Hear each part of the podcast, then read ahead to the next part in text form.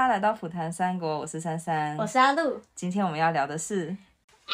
我的弓箭三十万，笑死。那以前那个日本有一个女神，然后那时候流行《死亡笔记本》就是哦，因为她的主他角去写了死亡笔不记是不是，她主角是什么东大的高材生？哦，我知道那个事情，对对对对对，嗯他就他就完全照着夜神月的那个 schedule 去跑，然后他真的考上了东大，超屌的欸，还好作者没有乱写真的，真的 笑死，真的。耶。所以我反正我最近在看的书是杨照在聊马克思。主义应该说马克思的那一本《资本论》那本书，然后就是会讲说，嗯、资本社会是怎么兴起的，人其实交易是很正常的事情嘛对，他觉得是一个呃正常走向。可是后来到我们应该交易是为了拿到物资，可是我们现在交易是为了拿到钱，然后钱拿了之后都不用，对然后不用之后你累积财富，然后去剥削别人，这是马克思主义里面的一个部分。对，然后我就开始在想说，哦，那三国时代那时候有资本主义吗？答案应该是呃不太算是啊，但那时候确实有还蛮多的五级狼，对，好想要变有钱哦。 我们嗯，要培养有钱人思维，哦所以我们来听这个故 事，笑死。我觉得好像蛮有道理的。所以我今天就准备了一些三国里面，即使那时候是战乱时代，但是还是有一些人是有钱的过分。我们就来看一下他们的财富密码是什么。行，看能不能学到一点， 还是后来发现他们都很糟 糕。之前，总之我们之前在聊刘备的那一集里面的时候，有讲到他的金主是糜竺，对糜竺，你还记得他的小故事吗？我我只记得刘备那个小故事，就是他有一个玉的玉的老婆，哦，对对对，然后糜竺是把自己的妹妹也嫁给了刘备嗯当老婆，对但他不是玉的那一个人。Anyways，糜竺他就是超级有钱人，嗯然后他还有一个小传说故事，我那时候讲过吗啊？火神的那个嘛，对对对，就是嗯跟与神同行嘛，就是坐个车 free ride 一下，然后就得被到报答对对对被嗯报答那件事情。嗯那因为我们之前已经算是讲过了，呃，蜀汉那一边的有钱人了，对最代表性的他，那我们今天就讲其他的人好，像是我我自己最快联想到的会是董卓，哦，对，因为董嗯卓他是一个很符合我们一般那种仇富心态想象中的有钱人样子，就是肥胖、钱很多、嗯 真的没有伦理道德真的的烂人。董卓他是一个，也算是他可能。很 bad 的部分大概是九十 percent 吧，可是我嗯们后世有一点把它加到变成一百二十 percent 的仇恨值都加在他身上。所以我们今天要讲他那个十趴好的部分是吗？还是他我们会讲他努可力取之，处对对对，他他有努力过的地方，但是他有点失败。嗯但是然后还会讲他是多有钱。 OK 来吧，嗯，董卓他是在西凉那边的长大的人嘛，那是嗯比较偏边塞民族，啊所以他是用他就是骑马、骑术那些都很强，他有一群自己很好的黑阿弟，而且他还有一个很强的是他可以左右开弓，这不是很多人都可以办得到的。那他有瘦的时候 对，我相信他可能年轻的年轻的时候时候他是壮，他是那种，muscle man 对对巨石强森，对对对对，应该还不错看那种，嗯就是，但是他年老了之后就全部都化成了肥肉，嗯，后来就变成可以拿来点蜡烛嘛。口我啊们之前有讲过， 三天三夜， 而且我不知道这跟他的饮食有没有关系，因为他很爱煮什么人肉火锅、人肉烧 啊烤，好可怕就哦，是 他这是真实有被记载，就是他死刑都不愿意好好的。就是用一般的可能绞杀的方式啊，他就是会喜欢听人家惨叫，啊 torture，对对对，而且他甚至会在宴会上面宴请宾客的时候，然后娱性节目就是在你面前把人家肢解啊、啊，好恶哦，大卫魔术 之类，哦那个箱子 直接分离，头跟身体分开 了，啊，就是那个哎，你有看过那个 Joker 小丑里面也是拿着一支笔，然后这是一个就是他就拿一个人的头，这支笔去了哪里呢？然后他就把那头按下去 ，magic 不见了。 好可怕，好可怕董卓的其他恶行，还是像是他就会玩宫里的三千佳丽，皇上的都变成他的了，嗯，然后他也可以直接睡在龙床上面，然嗯后他想开趴、开性爱趴、开那种杀人趴，嗯，就是为所欲为。对，董卓他这样子的一个大魔王，他难道一直以来都是这样子吗？其实他是一路，我觉得他本来是一个，以我们现在的观点来看，已经是很讨人厌了，但是他这个进化成大魔王，还有一个路程。他是怎么发迹的？嗯，先讲到呃，他那时候是把汉少帝跟献帝接回皇宫的人。那时候因为何进被杀掉嘛，然后宫中大乱，然后《三国演义》还有一些传说里面，就是在一个。就是少帝跟献帝他们两个小兄弟就手拉着走，然后跟着一些宦官在逃亡，在一个萤火虫纷飞的乡野之中，对远远远的就看到了好像有兵马来，然后结果就是董卓冤家路窄，就看到了。那时候大家都觉得说，你只要能把皇上安放回去那个朝廷的话，那你一定就是最大功臣嘛。对，然后，而且甚至你就是可以挟持皇上，嗯，所以董卓那时候就是带着兵马，就是往小皇上的方向这样子，很气势高涨的来了。嗯哼，这时候呢，大家都吓就是吓成一团嘛，觉得说、哦，嗯完了完了嗯董董卓这样子。这时候、少帝很害怕，但是献帝就是他弟弟，那时候还只是个陈留王，他那时候就小朋友就站出来说：“汝来劫驾乎？”嗯如来保驾也，我好像讲唱反，他应该是倒过来，没关系。嗯他的意思就接是我说，们的是吗？你是来劫我们的，啊还是你是来保护我们的？啊，这小朋友很还蛮聪明的，嗯，他这样问的先发话，制人，对他马上就要让董卓马上说你现在是要跪下去，还是你现在马上变成一个叛国贼？对，传说中就是在这一刻，当董卓把这个陈留王，也就是后来的汉献帝放到马鞍上那一刻，他就是对于这个小朋友兴起了一种欲望。 这样讲怪怪，他就觉得说这个小孩是可造之材，他就觉得说我们不要让本来的少帝继续当皇帝了，这一个小朋友才是接下来大汉大汉的皇帝该有的资质。还有这就是还有那个帝王的支持，嗯嗯，嗯，这就是董卓他后来就废了少帝，然后把献帝拱上来的一个想法。但当然，这后面还有很多政治考量，因为你立了一个更小的小朋友，更好那操控他，更好操控，而且少帝他背后的那些已经依附的大臣们，现在也都会落空了。嗯哼，所以他就直接是最离核心最近的人。正统，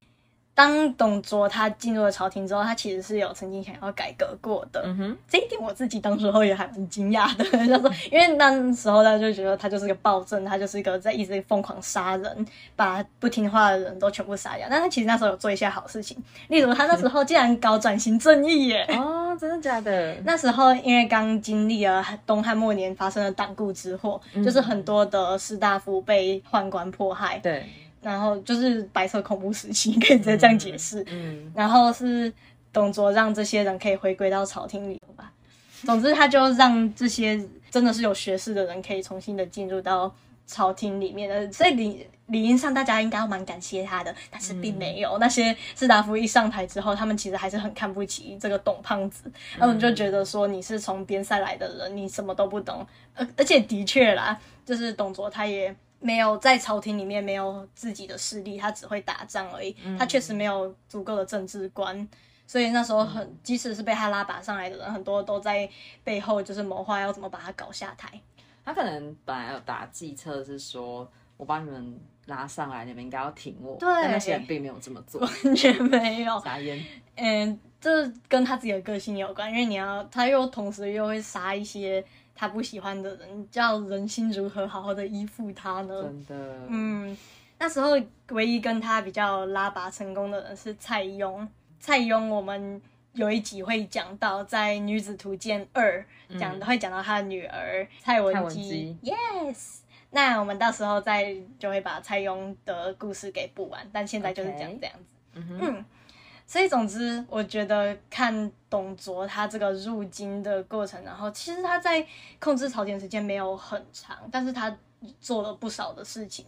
然后有些是真的让整个帝国陷入了更惨更惨的地步，嗯像是说他最有名的就是他铸小钱，嗯哼，以前汉朝的货币制度是五铢钱嘛，对就是诗里面会讲什么“夜付五铢币”，就是讲说那个汉朝那时候货币是这样。嗯然后董卓就觉得说我要发财，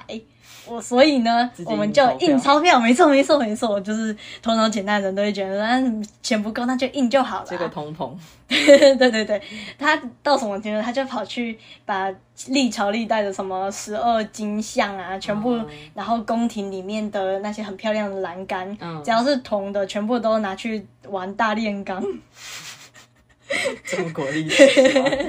但是我觉得我自己在读这段时候，我觉得就有一点像是历在史总是惊对，人就是相把似。所有的铁都拿去，就是哎、拉拉，然后做嗯出还蛮不好的材质的钱币，然后发行到民间去。然后呢？然后他这样子确实就他自己发财，可是整个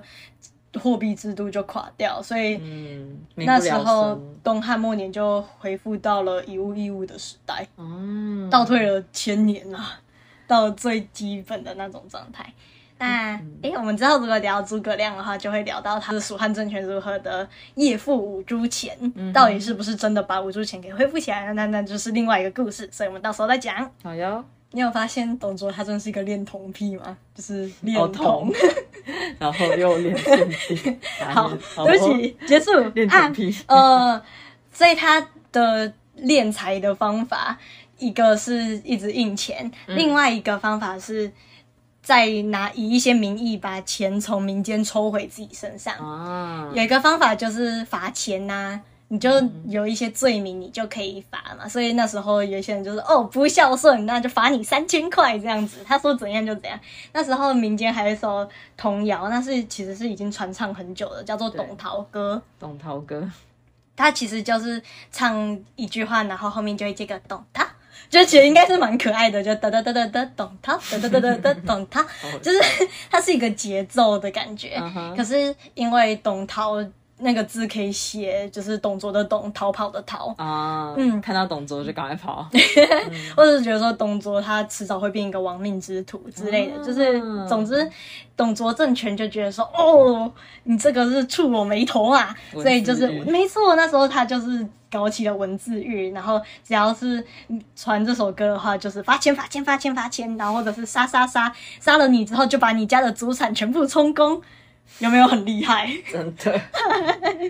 真的是傻眼。那时候他们家就有钱到，只要是就算是小朋友也可以封爵位，像是他的孙女在历史上有记载叫做董白，有人要跟他结婚哦， 没有啦， 没有，只是董白他他啊怎么会有后代？这种人， 哦，你是说这意思哦？有哦，呃欸说不定好切、欸，他还有一个很爱他的妈妈， Oh my god，好可怕在历史上有写，但他们后来全部都被杀掉了。啊，OK，刚好，嗯，嗯，刚好 我听到了。好，然后嗯像是他孙女董白，她还没成年，还没十五岁，她就已经封了叫做未养君。嗯君就是以前给女性的一个爵位，甚至是男性也有，像是春秋战国时代什么信陵君啊、孟尝君啊，嗯嗯嗯所以君是一个还蛮高的爵位哦。但是那时候一哦个还没成年的女子，就是她孙女，那时候就封了这个号，嗯而且她坐的车是一台轻盖车。所谓的轻盖车就是太子专用车，太子专用车很高级耶，嗯，因为那时候古代他们车子的颜色有分等级的嘛，啊不是你想要装配什么颜色就可以的。嗯哼，所以像皇帝的话是，诶、 天子是羽盖华者，是羽毛的盖子，嗯然后天子的话是青盖金华金色的雕刻这样子。啊，那时候人那时候董卓他自己坐的车也是轻盖的，嗯然后那时候他们把它还取了一个名字叫做干摩车，就是人家平常百姓就称那一台车叫干摩车，嗯，然后意思是。类似的车就是类似天子的车，嗯我在想说是不是有点像台语我们讲干那掐赶 快，对哦，他那个干摩可能那个发音是类似这样好酷哦， ，yes，所以他自己也做了那种太子专用车，然后被大家骂了之后，他就没有再做太子的专用车了。可是他的孙女还是有在坐那个太子专用车，然后他的有一个孙子，那时候才七岁而已哦，嗯他穿的铠甲是用玉做的，有没有够炫富了？有够有 钱，傻眼。所以这个人最后被火，就是那么惹人怨，然后被大家点火这样烧，然后大家这样唾弃这个人，我觉得是颇有道理。就刚好啊，他真的 做了太多可怕的事情了。嗯，嗯，但是这种炫富的行为呢，在其他人身上也看得到，即使到曹魏政权的时候还是有。这个人呢，他是我想要聊的是曹操的堂弟，哦他叫做曹洪。潮红哦，你对这个人有印象吗？没有，其实我也还好，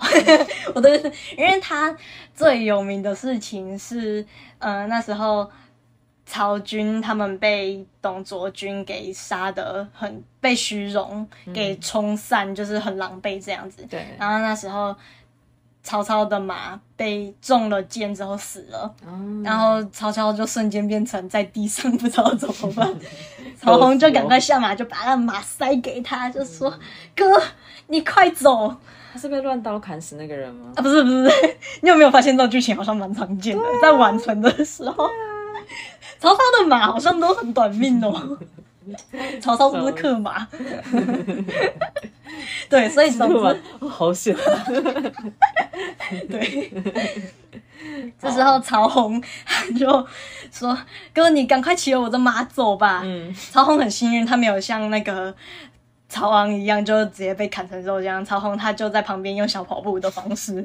总之，他这个事情就奠定了他在曹家的地位，因为他用他自己的性命在最危急的时候把他的堂哥给救起来，而且救他。命恩人那，时候还就是拨了一下头，很帅气的说：“这天下可以没有我，但是不可以有曹操你，不可以。” 对不起，我觉得可以很好笑，可以收进去。这世界不可以没有我曹洪，但是不可以没有曹操啊！曹操，你就是我们的救世主。 OK， OK，所以曹操就这样子骑上了曹洪的马，然后看着他的背影越来越小，含着泪继续往前逃。我 曹怎么洪会讲得好好笑？好，曹洪逃过了这一劫之后，他依旧是一个很有钱的人。 嗯哼，他如何变得有钱的话，这部分我今天不打算讨论。但是阿瑞他有分析说，他觉得他应该是用低价买进了一些，用他的官威或者是用他的私人武力去抢了一些人民的粮草，然后再用高价卖出。啊，好过分嗯！这在历史上没有写，因为《三国志》它毕竟是以曹魏为正统，它不会写这种东西。嗯哼但是可以从一些蛛丝马迹去推测，他确实有可能是这样致富的。他就赚老百姓的钱了。对，而且他就是他就是个土豪，而且还蛮讨人厌的。嗯他的品味也很差，多差呢？他会叫在宴会上面，前面董卓是在那边人肉火锅，他是这里是那种跳裸舞，是跳脱衣舞，嗯哼，就是他。有曾经被记载下来，就是办宴会，然后就是叫女女生脱光光，然后嗯就是让男性们这样意淫，就是露出那种涩涩的笑容在那边看，然后当场就会有人就不爽了，就马上离席，就觉得说这实在是太伤风败俗了。确实，我也觉得很伤风败俗，请检讨。对啊，干嘛不叫男生啊脱？奇怪男生脱就可以吗？我想说就是就嗯，男生女生一起脱，这啊画面越来越奇怪啊啦。很公平啊，有没有？要脱大家一起啊脱，我觉得这画面越来越可怕了。说回去，说回去，请大家穿好衣服。换两个男的脱呢？嗯，可以。赞笑死！而且骂他的人是杨父，杨父是我们之前聊过那个嘴炮王啊吗？不是杨父是我们在也是在才女那一集嗯聊王毅，哦，王王毅传王毅的故事就是跟附在杨父传里面，嗯就是他跟杨父是好朋友，哦对，所以有没有觉得我们的故事开始越来越连起来了？对，三国宇宙，没错，没错，没错。然后还有一件事，曹洪他不但很有钱，然后品味很差，他还很吝啬。就是有钱人，小气有钱人。他对谁吝啬呢？他连对自己的诶堂哥的儿子应该要叫什么？我不知道欸，不知道，anyways，反正他就是对亲戚曹丕很吝啬。曹丕年轻的时候曾经跟他借过钱，然后跟他借过布，嗯他全部都不借。小气鬼，欸小气鬼，曹丕也很觉得他是小气鬼，他气到他记了十年。嗯等到他当皇帝之后，有一次曹洪的属下不小心做错事情了，嗯曹丕就说：“好，那把曹洪也一起杀掉吧。” 绝对不要什么曹丕，他真的是记个恨记宅恨鬼。好快乐。所以，然后就大家就是因为觉得说曹洪毕竟也是一个很有身份地位的人，他毕竟救了你爸哎、嗯没有他的话哪会有你？嗯，结果他大家就一直求情，但是曹丕就我不听，我不听，我不听，我就是要杀掉他。嗯那最后是动到了卞太后，也就是曹曹曹丕的妈妈，然后呢？去跟郭皇后，嗯，郭皇后就是我们讲过嘛，曹丕的嗯最爱的那一个老婆，对，去跟郭皇后求说，就还那种边哭边骂说：“你要是敢让你家曹丕把我们家曹洪给杀掉的话，我就不让你做皇后了。嗯， 然后郭皇后就很怕，她就只好赶快去小吹枕头风，然后就是跟曹丕说不要把曹洪杀掉，嗯嗯所以曹洪这下才活下来了。 哦，我觉得超好笑的，你当初就好贴一 drama 点点就好了嘛。 这他们家自己的八点档开始演起来有了，钱人的世界我不懂。 我不懂，真的不懂，嗯这超像八点档剧情，真真的的这真的可以演。 而且很讽刺的是，曹洪还活得比曹丕久。 啊，真的假的？曹丕死之后，曹洪还就是回去继续当官，因为曹丕在的时候他就被贬了。嗯，嗯嗯。嗯， 哎，我记得那个谁会跟曹丕通信的是笔友组是笔友组是全全跟曹丕，对吧？对对对对对，全觉得他们家很有钱，不是吗？嗯嗯嗯。嗯哎、你问到重点了。嗯接下来的话就要进入到了东吴的回合。东吴一群有钱人，他们的炫富方式也会让人越来越感到困惑。首先，我要先想要介绍的是一个人，他叫做贺齐。你一定 OK，对这个名字完全没印象谁啊呀、 谁啊？我我自己也觉得谁 啊？看《三国演义》里面的话，你完全找不到这个人的名字啊？。真的假 的？所以你好像他是一个很小咖的人吗？不，并没有，他其实他的重要性不亚于什么十二虎城那些我们平常听过的甘宁什么之类的啊、他是低调有钱仔，哦，他是高调有钱仔，哦他是高调他很高调有钱仔，，OK 只是因为我们不常提到他，是因为他是比较处理内政方面，嗯他并不是打天下系列，他是负责呃有点像是诸葛亮打南蛮，会打一个少数民嗯族，然后他们那时候贺启负责的是东吴的少数民族，嗯就是山越，三月哦，三月是什光么？嗯三越不是三越的话，他是。他们是流亡的一些汉人的士大夫，结合了当地的一些越人，嗯组合成的一种呃当地的小军团哦的感觉，所以他们很常去骚扰打劫东吴比较富庶的区域。嗯，但同时东吴也花了很多的力气在骚扰打劫他们，所以是一个嗯两边一直以来都是互相的问题这样子。嗯嗯，嗯嗯嗯，然后而且他们像三月，他们偶尔也会收一下那个曹操他们那边的钱呐、然后就是帮忙骚扰一下，嗯哼对，这是很多的政治利益在操作。对，而要对付这些难缠的少数民族或者是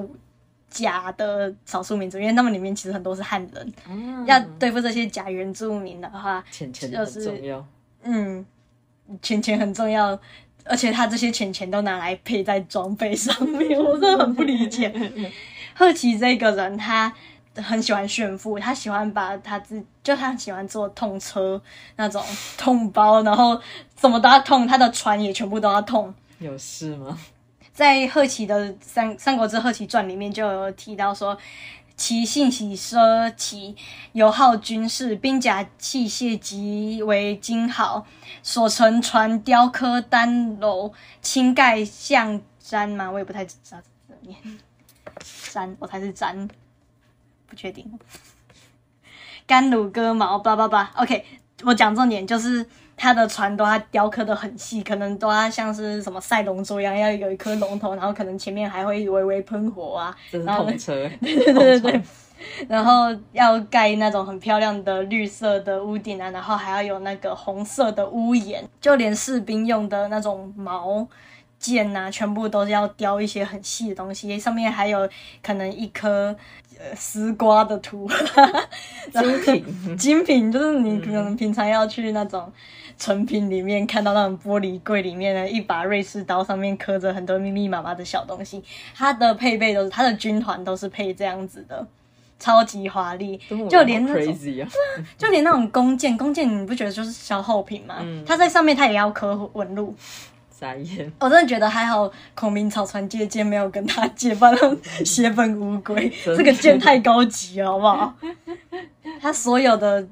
箭的木材什么，他都要有挑过，都不是随随便便的。嗯，所以当敌军像是曹休那时候要跟他开战，远远的就看到他的船像是山一样的连绵，哦很高很很壮观，嗯可能在阳光下还会闪闪发光，这样恰恰恰恰。 所以就真的引起了曹休他们那边的恐惧，啊，所以甚至就退兵了。你不觉得很厉害气势感吗很？强欸对啊，就是靠着连出战，他们那些可能说不定其实一打就断掉那些很精美的 东西，然后就是可能戳一下就啊，我的弓箭三十 块，有事吗， 尖叫。啊而且那时候买的时候还要三百块，好有事吗，贵，捅一下一百 块。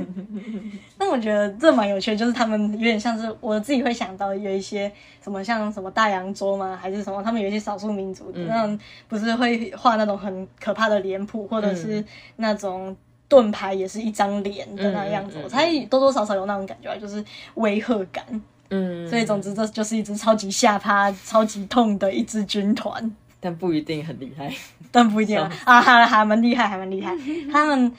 去打三月的时候，有一次呢，人家敌军他们在敌军在山上，他们在山下，敌军就觉得说我们不需要怕你啊，就是你们攻不上来，我们还可以丢石头下去对砸你。然后贺奇就想说，嗯。在一个半夜的时候，他就命了一些人身上绑着钢索，哦一群机动队员恰恰恰恰恰的跑上山，然后他们就有点像是开始在演那种进露天歌舞剧的那种感觉哇塞，就吊钢丝啊，然后在山壁上面飞檐走壁，跳来跳去，大吼大叫啊，唱个歌这样子，就把敌军吓烂了，人家就以为。嗯闹鬼了，也不知道有个人就是觉得说敌军攻上来了，嗯嗯嗯嗯因为他们本来不觉得说会有人上来嘛，然后他们就靠着一些人发出很大的噪音，嗯，各种虚张声势，中午的人都很抓 马，你知道吗到底你想听他跟犬犬很 drama 吗？可以，好他跟犬犬犬犬最大的失败的事情，你已经很清楚嗯了，就是十万事件在那个打逍遥津的时候嘛，嗯那时候犬犬就是很狼狈。那时候贺奇他也有跟去，贺奇就哭了。嗯，贺奇就抓着犬犬的手说：“你不要再做这种事情，你是我们老板，你下次再做这种以身犯险的事情，嗯我们要怎么办？你死了我们怎么办？”就一直哭，一直哭，一直哭不。要离开我们，对， 我觉得好可爱哦、笑死，然后犬犬呢，他就这是史书上写的，他就帮他擦眼泪。 Oh my god！哎、我觉得这个动作，我觉得我之前有看过，就是他孙权有帮林统擦眼泪，也是在逍遥津之后，所以我在猜那时候就是孙权去慰问大家，然后他的那一个。袖子就是变成沾了大家的各种眼泪，这一块是林统擦的，哇然后这一块是贺琴擦的，然后就是我们鲁肃妈咪死，到底没有。鲁肃在家里就啊还没回来啊，因为鲁肃那时候应该不在。总之他就是帮他擦眼泪，嗯，然后孙权也是自就是边擦就说对不起，我以后不会再这样，我会把你说的这些充满教诲的话写在我自己的皮带上面的，我会天天看的，咦我也不只是写在皮带，我也会刻在我的心里的。哎呦，我觉得这对君臣也真的很可爱。不过呢，他这样子很铺张的这种行为，终究还是引来了有些人的不满。嗯可能有些人没有收到他的这种精美精品吧，就嗯不嫉爽了，妒，就跑去跟孙权告状。嗯，他们就跑去跟孙权说，我觉得那一个贺齐还有另外一个人叫做吕范，嗯他们两个人平常穿的衣服都已经超过你穿的的等级了、欸，哦，不敬，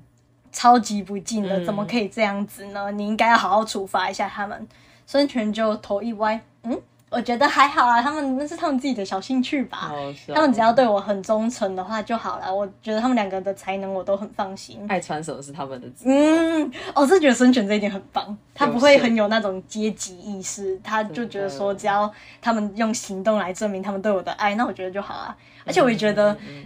可能其他老板会介意，但孙权真的不会介意，因为孙权自己也是一个很很爱搞这些花样的人。像是那个贺琪，他有一次回来的时候，孙权还教大象跳舞给贺琪看呢、欸。Hello，莫名其 妙。他们根本就是好兄弟，好不好？就是他可能在改那些痛车的时候，孙权还在旁边指指点点，他想要改装哪边，你可不可以做一台给我啊？我相信他们是那种关系，所以好啊，这个告状真的没有什么啊，那个女犯是谁啊？哦，吕范的话，我不知道你对这名字有没有一点印象？就是我那个《三国说书》那一集的时候，我有提到他就是那一个代表东吴去提亲的那一个油嘴滑舌的男子。哦嗯嗯，但是他在那是《三国演义》的剧情啊，在正史里面他其实不太是这样子，他是一个美男子呢。真假的？对太棒了。这是在史书有写的。吕范，我听这名字的时候，我一点都没有感觉他是一个帅帅的人，我不知道为什么，对不起。但是他是出了名的一个小帅哥，嗯，而且他那时候他就喜欢上了一个刘家的小大小姐，刘家是很有钱的，他就去提亲了。嗯然后人家妈妈就不喜欢他，觉得说他穷，嗯，人家大小姐就说，人家说还是王道没有啊， 看到没有？人家只有说他看起来就是一个很有野心的人， OK，是值得依附，他绝对不会一一辈子穷的。我跟他一定会，我们一定会发的。但这女生也的确还蛮有眼光的，确实吕范她不只是一个有帅气脸蛋的小白脸，她不是只是靠刘家的财产，她还靠了自己的能力，她辅佐了孙策，他从孙策时代的时候，他就担任了都督，帮孙策做了很多的在小的军事上面做了很多的编排，嗯嗯嗯，所以是早期就已经是很重要的角色。那到了孙权那时候的话，他有更多的也是提供一些意见给孙权，所以孙权确实是很看重吕范，也很看重贺齐的。嗯只是这两个人比较平常不会少知道，那两个就是很嗯江东华丽二人组。好好笑， 把船刻得漂漂亮亮的。大概就是这样吧。嗯，好多有钱人的故事哦，我也啊想变有钱。 你觉得？你觉得你听到这里面，你觉得谁最夸张？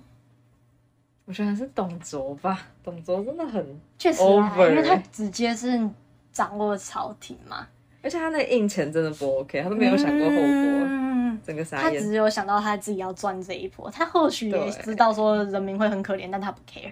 我觉得真的有钱人的特质，没有啊 地图 炮。有，呃有 钱的政治人物都很 不 OK。现在我们台湾不是有，就是其实政治现金是一个合法的行为，可是如果你是变官商勾结，那就是一件很可怕的事情了。哦，嗯，嗯然后嗯的确那时候，像董卓他们就就是同时是官，也同时是奸商的那种身份吧。嗯，嗯。赚烂了，赚烂了。 嗯，不过这或许我们就想一下，现在一个我们比较民主的社会，多少就是可以避免这样的状况啊。就我们有一些反贪污的条例啊，然后有一些专门在确定政治现金不会乱流的部分。嗯虽然台湾现在的法律还是有一个漏洞，就是宗教团体法。嗯嗯就是宗教团体不会被查水，他们的金流是可以很不透明的，哦，真的假的？所以很多人洗钱走就漏是去洞。盖一间庙，嗯，然后像是台中啊、大甲妈啊，据说那个佛像的样子就长得很像严家的老大啊。啊，你说对严，我 们都知就是好，我继续讲下去，我就会变成中部众了，所以大概就这样 子。海景地 带。哔，一下结束哔，总之大概就是这样子喽。嗯，大家如果还想要知道什么的话，或者是你想要帮助珊珊还有阿露变成有钱的话，欢迎抖内我们， 懂内起来。抖内起来，让我们也有一点点财富自由。说不定我们也可以哪天办一个脱衣舞的 party 哦。 乱讲话，开玩太笑早的了，太早，了，并没先有不要，集资办 party，笑死，开玩笑的。好啦，大概就这样，拜拜。拜拜。